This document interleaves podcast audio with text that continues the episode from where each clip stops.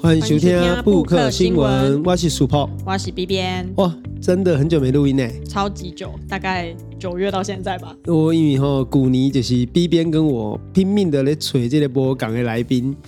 各自出轨，然后各自这个找新的伙伴，结果一下不小心就录完了。对，暑假没多久就录完了。对，所以我们就有好几个月都没有进入到这个录音状态。对，但也就是因为这样，好几个月才可以想康想胖想几挂不不赶快的物件。嗯，也在讲嘛，是讲发生这些代志。对啊，尤其是一月十三投票，总统大选完之后。就让 B 边从一个小清新变成一个愤怒的文青，本来就是愤怒文青，只是本来有在包装一下，啊、现在就是不管了，我要抛弃这个包装，因为我真的太生气了。本来有在装，后来就出柜了。哦，对啊，现在就政治出柜，也是谢谢有那个串串啦。哦，对，最近真侪人在生黑。对啊。尤其是这个串串，大家那像在顶头的在讲一寡较政治的问题。对，大家拢无咧按呐。原本他们可能在脸书、在 IG 都有多少人设哦，每个人人设不太一样，但在串串上面每一个都变成一四五零啊，一四五零公维他多少钱了？变成一个政治的这个表态的场所。对，没错，而且就不止一四五零啊，有反一四五零啊，也有小草啊。国民党的使用者好像少一点点，但也还是有啦。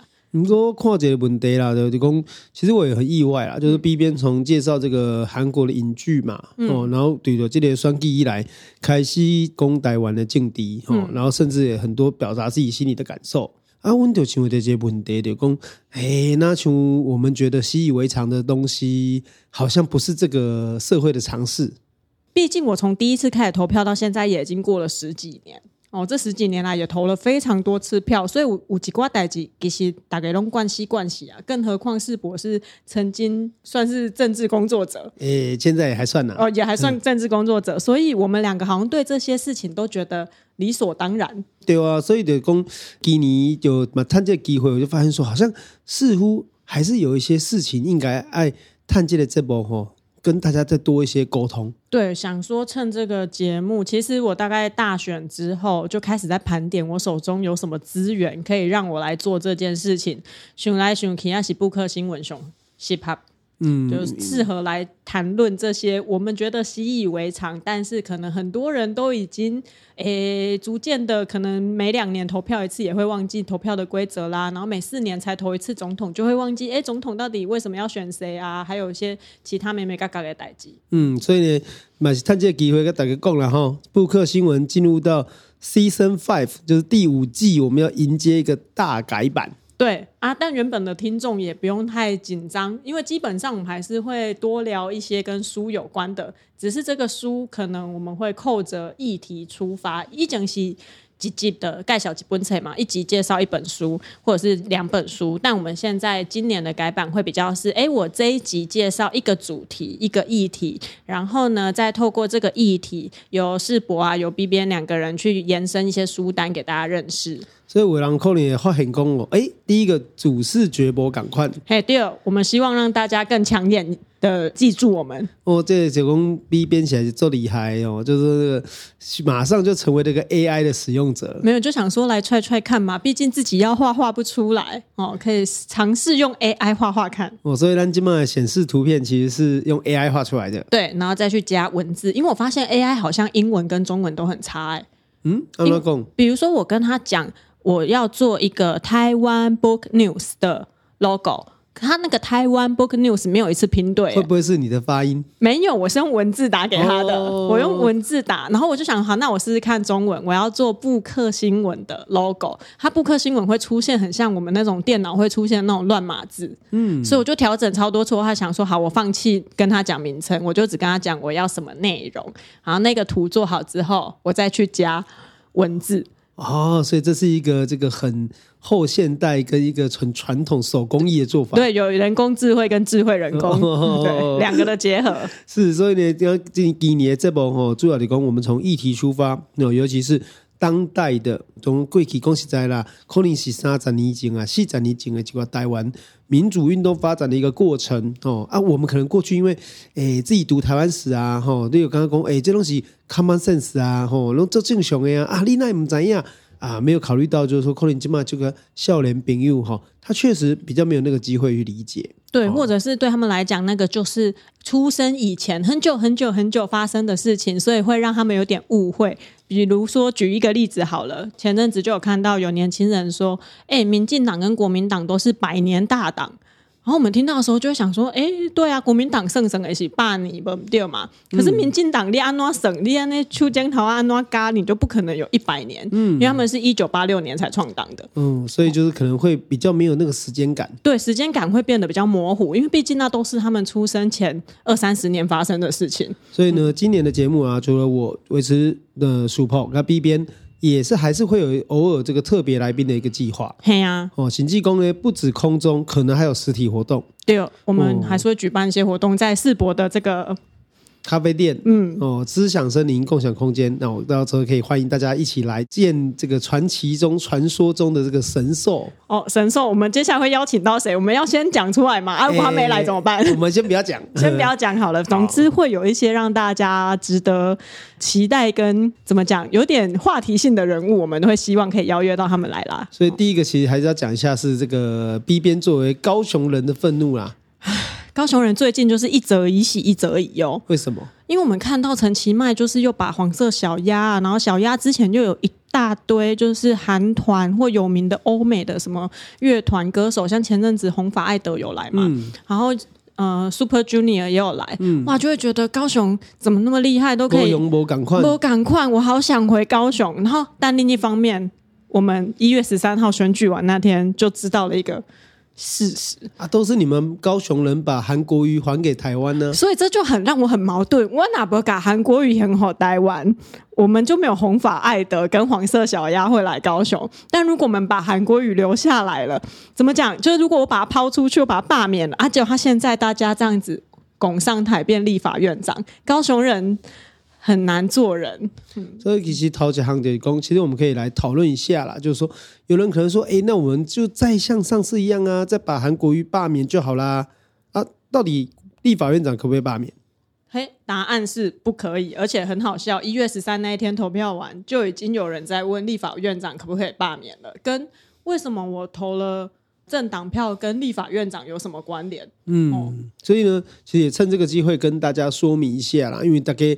比较习惯就登一些总统票啦、嗯、市长票啦、立委票啦、议员票啊，哈。那可是到底为什么立委分成分区跟不分区？对，这得要从那呢政党票这一张票到底有什么用途开始？你知道我在网络上看到有人以为政党票是。很像那个问卷调查，哦、在问卷调查你说你喜欢哪个党而已。他介意都解进动，对对对对对，他们不认为那个有实质的功能。好，所以这跟大家讲一下哈，对，公这进东票有这个意义，核心意义是说，好让你选择一个你支持的政党，那这个政党呢会提出所谓的不分区的立委候选人，而这个不分区的立委候选人就代表的是这个进动诶，这个扛棒啦，哦，代表他的门面，也代表着他重视的面向。哦，母西公所有的立委候选人都是地方组织经营出来的，也有包括议题型啊，或者说他关心的呃主题是什么啊？那长期经营下，可能就成为这个政党想要让国民或选民认识的一个主要对象。对，所以其实，在总统大选之前，每一个政党都会推出他们的不分区名单。所以那个时候，当我看到国民党的不分区名单啊，第一名就是韩国瑜，这样排下来的时候，哎，你可能会先。哎，知道的人就会想说，哇，那韩国瑜就稳上的。那不知道的人可能就会问说，为什么他稳上的？用什么比例去把它换算出来嘛？还是他得票数要得多少，他才能上啊？可是我在选票上面又没看到韩国瑜的脸，为什么他可以当立法委员？就开始有很多这种困惑跑出来。所以政党票呢，它是分最节部分呐，吼，就第一点讲，你的政党票超过三点五趴以上，你就可以得到政党补助款。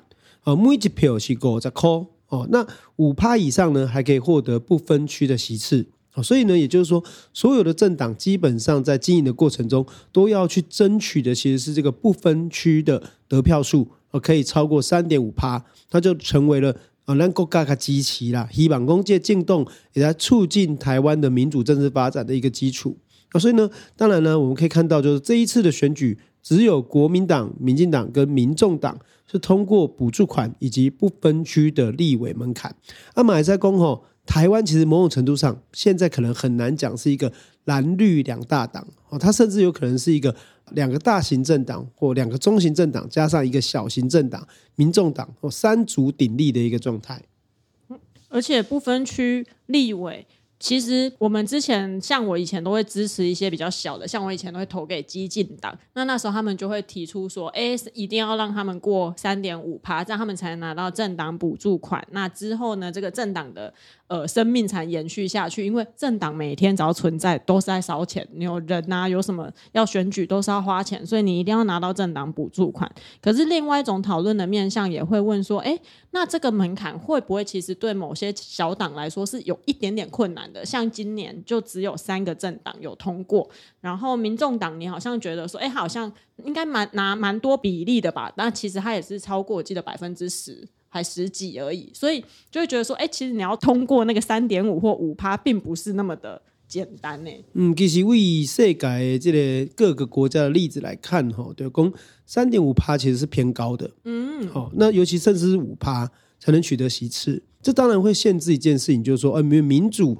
在某种程度上，尤其是不分区的这个制度的设计，它是希望让更多的小党可以有机会来发表他的政治立场或政治言论或政治诉求。所以，说有的人就会认为说，台湾目前定定这样的三点五趴或五趴，其实是限制了小党的生存。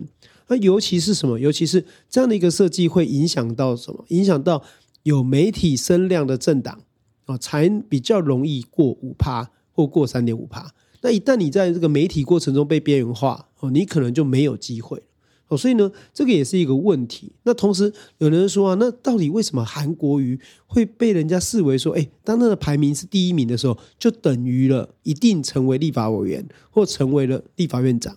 这就要我们要讲到就是立法院的组成。我们现在的立法院总席次是一百一十三席。哦，总共有一百一十三个位置啊，大家要去争取。其中的七十三席呢，就是分区立委，就像我是高雄人，那我们家那边是大寮，所以我们那边的分区立委就后来当选的人是林黛华，那这一个他就是当选分区立委。那像这最近在台北，可能大家比较有听到的媒体声量比较高的，可能就是苗博雅，他是大安区的。呃，分区立委的候选人，那这七十三席以外呢，有三十四席，就是刚刚我们前面讨论的不分区立委，而且这三十四席里面还规定你有一半一定要是女生，这就是为什么后来。呃，国民党、民进党，他的名单虽然这样一路排下来，哎，好像应该谁会上谁会上，比例上谁要上，但是因为有规定这个一半必须是女性的这个条件，所以有一些人就必须被跳过。因为如果排到假设排到第十四名啊，奇杰扎波威，他可能就要被跳过，因为人数要一半一半。好，那这以外呢，还有七席是所谓的呃原住民立委，你要过半，你就要拿到五十七席。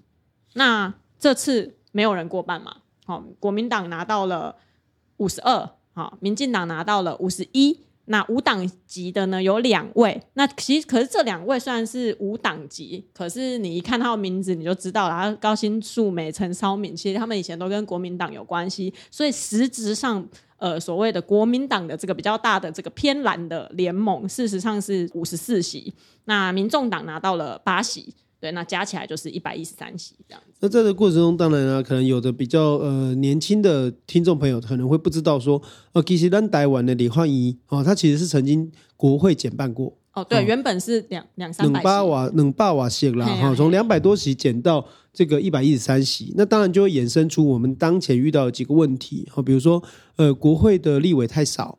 太少的时候，就会影响到他的委员会的运作哦。也就是说，任何委员会，那如果有委员缺席，那很容易就没有办法召开啊。或者说，每一个立委要负担的会议内容太多。还有另外一个直接问题是，他也可能因为台湾的特殊情境，它有存在一种票票不等值的状况。也就是说，并不是每一个立法委员他的得票数都是接近的哦。那也在公在台湾哦，在台湾本岛里面哦，立委也哈得票的数大概是接近的。哦，但是离岛啦，或者是偏乡啦，它可能就涉及到人数太少，或者是选区太大哦，因为你在岛嘛，哦，说贵的就会乡顶啊、乡顶啊这样凑一凑才能够到这个立委的这个应选的人数的额度，那才能选出一席立委。那缺点就是，比缺点就变成每一个立委的选区大小哦，是有天壤之别的哦，这也会影响到大家在经营选区或经营政治生涯的一个不同。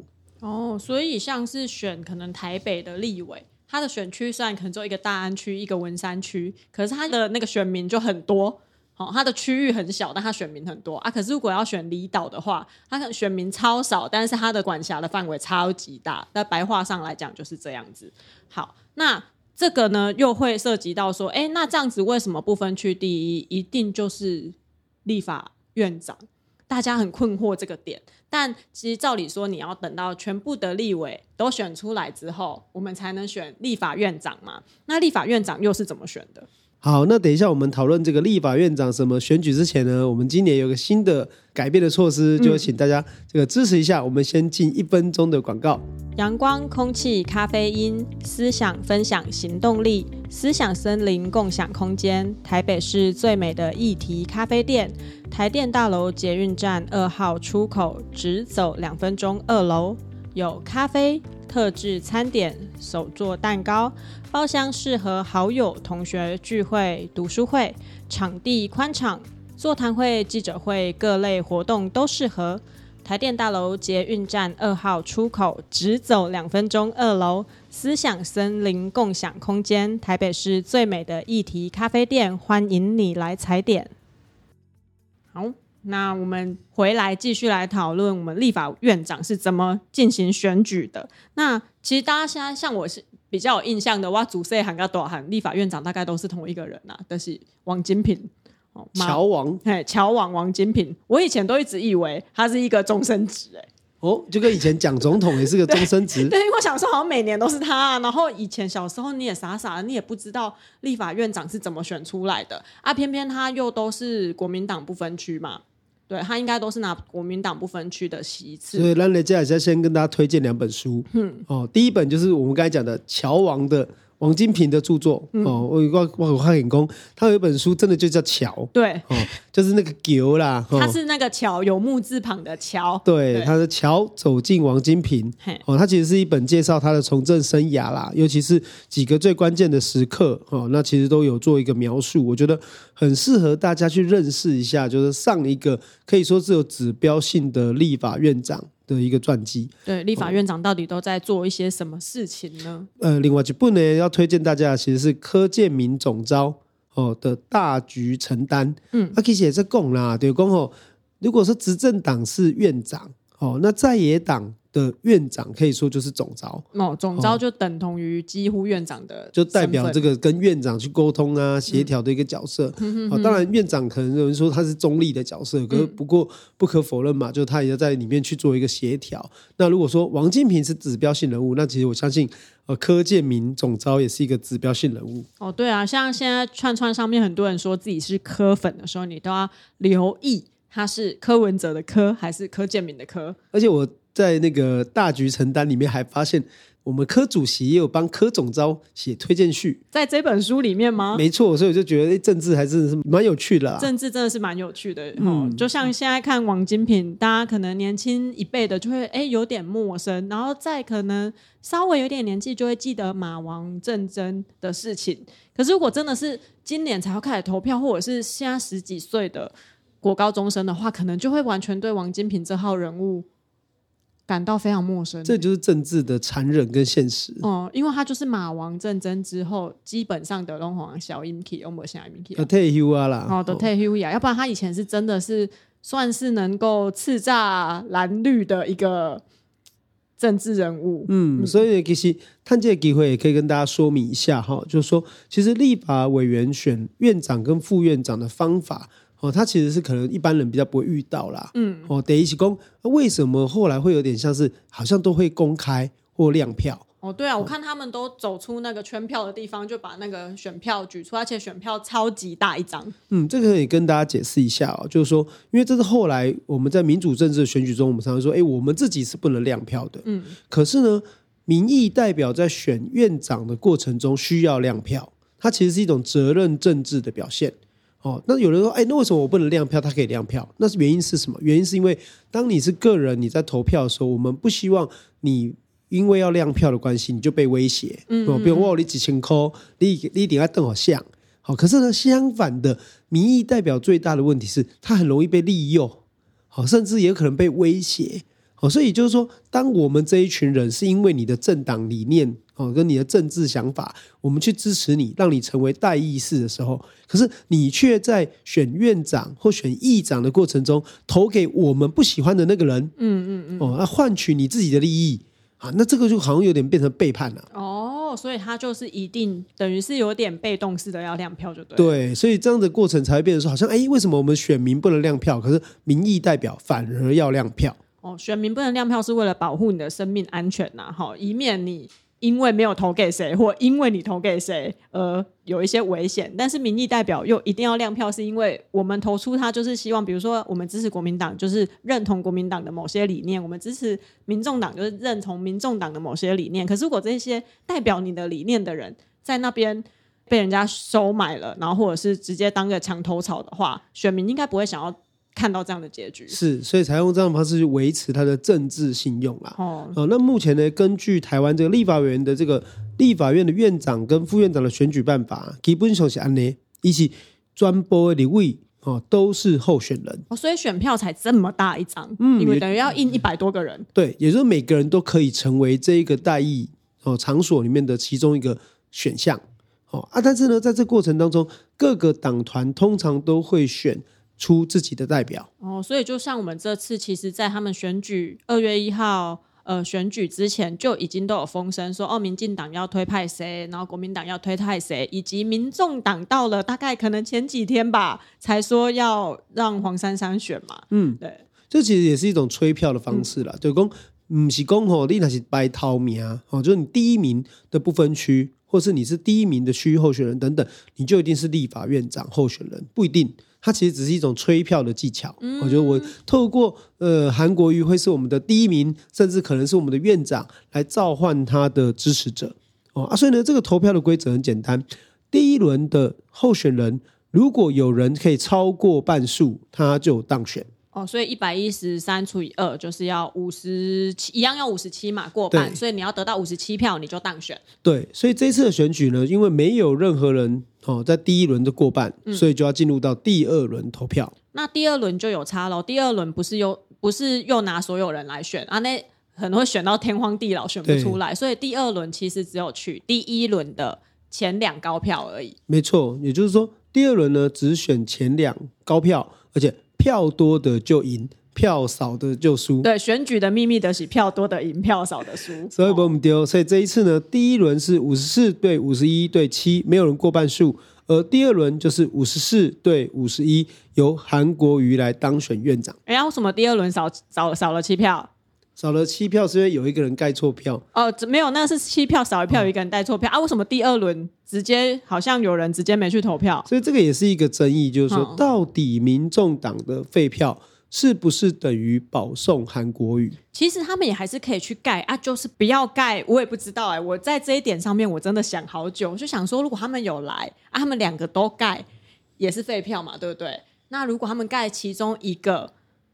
其实就是代表他们党团内部有一个一致的声音，要你支持某一个人一起去。可是他们如果都不来，哎，其实也是很明显的，国民党就一定会胜出，韩国瑜就一定会胜出。所以好像呃，就有比较多声音，当然会觉得说，哎，你们不去盖，就等于是你们已经预知了，民进党也不可能超越那个五十四票啊，所以你们也没有要当关键少数。我觉得这里可能可以讨论一个问题啦，对公。那赖维也结构，还是以他的动机来思考啦。嗯，哦，对公有可能他想的是说，哎，我认为蓝绿两边的院长候选人可能都不是我们支持的，哦，都不合他意就都不合我意，所以我就都不支持，我投废票。哦，可是换个角度来讲，那如果是如此的话，那是不是就等于是默认或默许，或者是眼睁睁的看着韩国瑜成为立法院长的这件事情发生？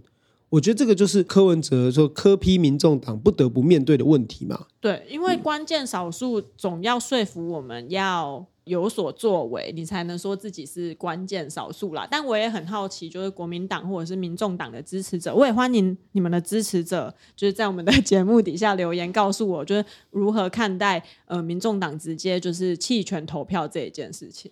因为这个大概可以这样解释，就是说这个选择就几乎是保送韩国瑜嘛。对啊，好，因为结果就可以知道说一定是五十四对五十一。对，好，那回过头来是这样，回过头来是韩国瑜作为一个好不容易隔了很多年，终于东山再起，选上高雄市长，但是随即又马上去选总统，那最后甚至于是被。这个罢免票数比他得票数还多的票数给罢免掉的高雄市长，这样的一个情况下，柯批民众党真的认为他是一个适合当立法院长的人吗？我觉得这个才是柯文哲或者是他的快乐伙伴们需要面对的一个问题。因为当你是关键少数，可是你没有办法发挥扭转乾坤的关键少数的力量的时候，那其实你就变成一个。不关键少数或者不重要少数，对，尤其是像黄珊珊或者像黄国昌，他们两个其实出身都也不是民众党嘛，一个是原本是亲民党的，那也曾经的确会是国会里的关键少数。那另外一个黄国昌就更不用讲，他是时代力量出身的，时代力量当初呃势头很好的时候，他在国会里面也的确都扮演着这样很重要关键少数的角色，所以我觉得以。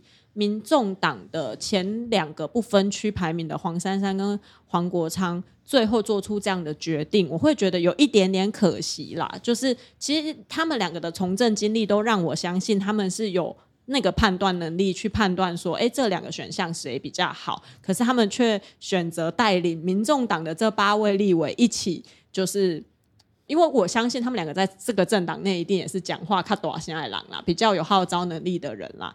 所以就会让我觉得，哎，这个政党好像诶没有发挥到那个功能的那种感觉。因为可以说，当然黄珊珊绝对不是政治素人。哦，不但是柯文哲跟黄国昌，其实呃，你看隔了那么久了，然后今年都是所有的太阳花学运、三一八学运都十周年了，了所以他们其实也不能是说是政治素人。对啊，哦，甚至黄国昌自己也差一点被罢免。对啊，他也是曾经在立法院就是招总鬼狼。所以这边也可以跟大家讲说，其实罢免绝对没有那么简单。对，但是我们要先知道的是院长。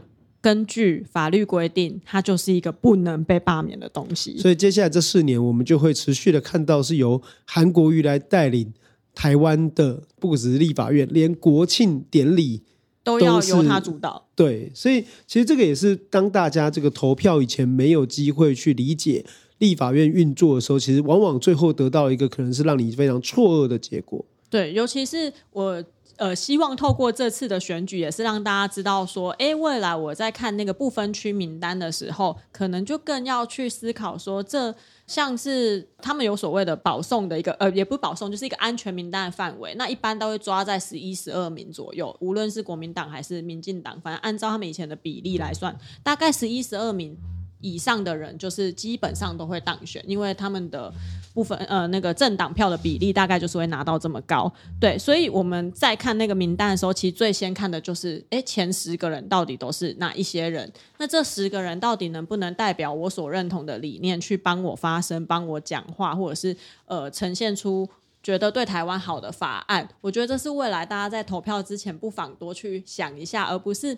我就是喜欢国民党，所以我就一定要投给国民党啊！我就是喜欢民众党，所以我就一定要投给民众党。对，像我以前为什么会投给基金，就是因为他们的主张就是台独嘛，所以这个核心价值对我来讲最重要，所以我才会希望送他们去立法院。那为什么这次我投给民进党？因为我觉得，哎，民进党必须这次必须拿到更多的席次，才有机会跟。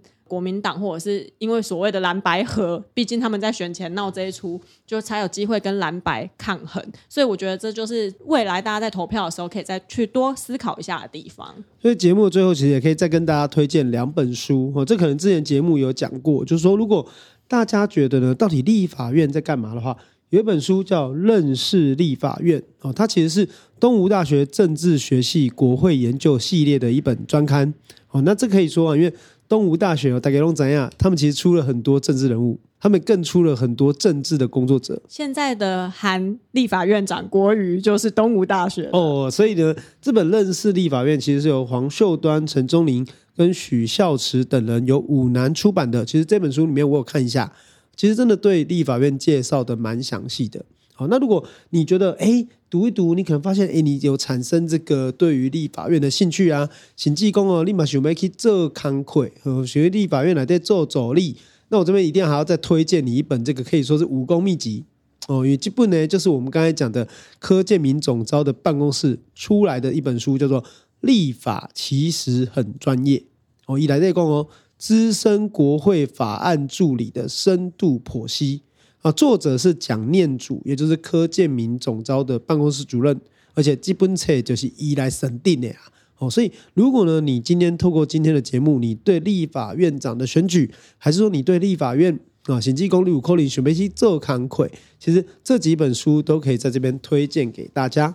好，那刚好因为讲到这个关于无论是立法委员还是立法委员的助理，都需要有很强的专业能力，在我们录音的此刻，今天是二月十六号，刚好有一个蛮有趣的傅崐萁的新闻。但因为我们节目上的时候是三月一号啦，可能大家那时候也忘得差不多啊，不妨再把它 Google 一下，就会知道，哎，其实傅崐萁连那种议会的程序啊都不是很清楚，所以。为什么我们会选出这样的立法委员呢？而且更何况傅昆萁也不是第一次当立委哦，所以我就蛮好奇台湾人民的选择为什么总是这么的有趣？嗯、票多的赢，票少的输。哦，我要心服口服，是不是？对，因为毕竟他也是花莲人选出来的，没错，我们尊重花莲人。好的，有任何意见或想推荐什么书籍，在节目聊聊，都可以到我们的 IG 或者写信给我们。我们的 IG 是台湾 Book News 啊，我打个广告，我们也有 Threads 串串，好不好？也有 Book 新闻，也欢迎追踪我们。那我们的信箱也是 台湾 Book News 小老鼠 gmail.com。嗯，Book 新闻，我们下周再见，拜拜。拜拜。